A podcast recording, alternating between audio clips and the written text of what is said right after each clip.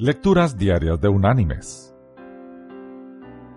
La lectura de hoy es tomada del Evangelio de Juan.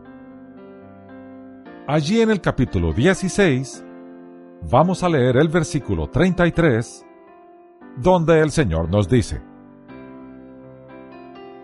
Estas cosas os he hablado para que en mí tengáis paz. En el mundo tendréis aflicción, pero confiad, yo he vencido al mundo. Y la reflexión de este día se llama Hacer música con lo que nos queda. El 18 de noviembre del año 1994, Itzhak Perlman, el violinista, entró al escenario para dar un concierto en el Avery Fisher Hall del Lincoln Center de la ciudad de Nueva York. Para Perlman, llegar al escenario no fue un pequeño logro. Él tuvo polio cuando fue niño.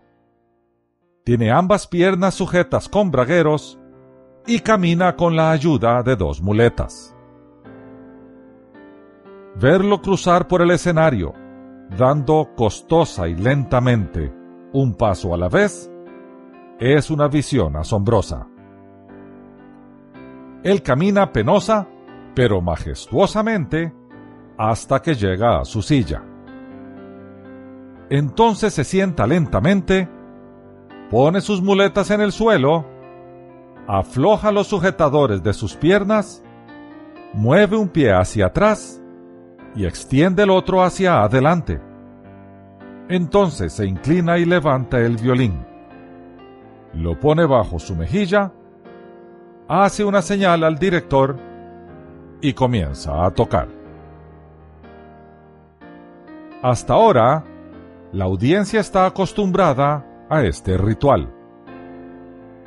Ellos permanecen sentados mientras él hace su trayecto hasta su silla permanecen reverentemente silenciosos mientras él afloja los sujetadores de sus piernas. Aún esperan hasta que esté listo para tocar. Pero esta vez, algo anduvo mal. Justo cuando terminaba sus primeras estrofas, una de las cuerdas de su violín se rompió. Se pudo escuchar el ruido saltó como un tiro atravesando el salón. No había equivocación sobre lo que ese sonido significaba. No había tampoco dudas sobre lo que él tendría que hacer.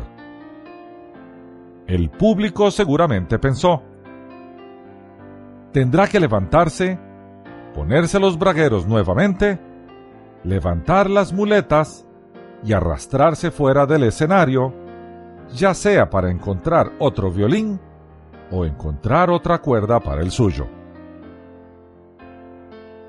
Pero él no lo hizo. En su lugar, esperó un momento, cerró sus ojos y luego hizo la señal al director de comenzar nuevamente. La orquesta comenzó y él tocó desde el punto en el que se había detenido y tocó con tanta pasión, tanto poder y tanta pureza como no se había escuchado antes. Por supuesto todo el mundo sabía que es imposible interpretar un concierto con solo tres cuerdas. Pero esa noche, Itzhak Perlman rehusó saberlo. Él se podía ver modulando, cambiando recomponiendo la pieza en su cabeza. En un punto, eso sonó como si estuviera sacando el tono de la cuerda que se había roto y consiguiendo nuevos sonidos que ellas nunca habían hecho jamás antes. Cuando terminó, hubo un impresionante silencio en la sala y entonces la gente se levantó y lo aclamó hubo un extraordinario aplauso proveniente de cada rincón del auditorio. Estaban todos de pie gritando y animando, haciendo todo lo que podían para demostrar cuánto apreciaban lo que él acababa de hacer. Él sonrió, se secó el sudor de sus cejas, detuvo su inclinación para aquietar al público y luego dijo, no con presunción, sino en un tono reverente, pensativo y calmo. Ustedes saben, algunas veces la tarea del artista es descubrir cuánta música puede hacer con lo que aún le queda.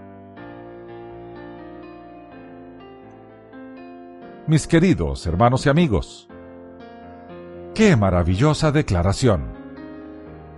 Tal vez es la definición de la vida, no solo para los artistas, sino para todos nosotros. Aquí hay un hombre que se ha preparado toda su vida para hacer música con un violín de cuatro cuerdas, quien repentinamente, en medio de un concierto, se encuentra con solo tres cuerdas. Así que realizó música con tres cuerdas.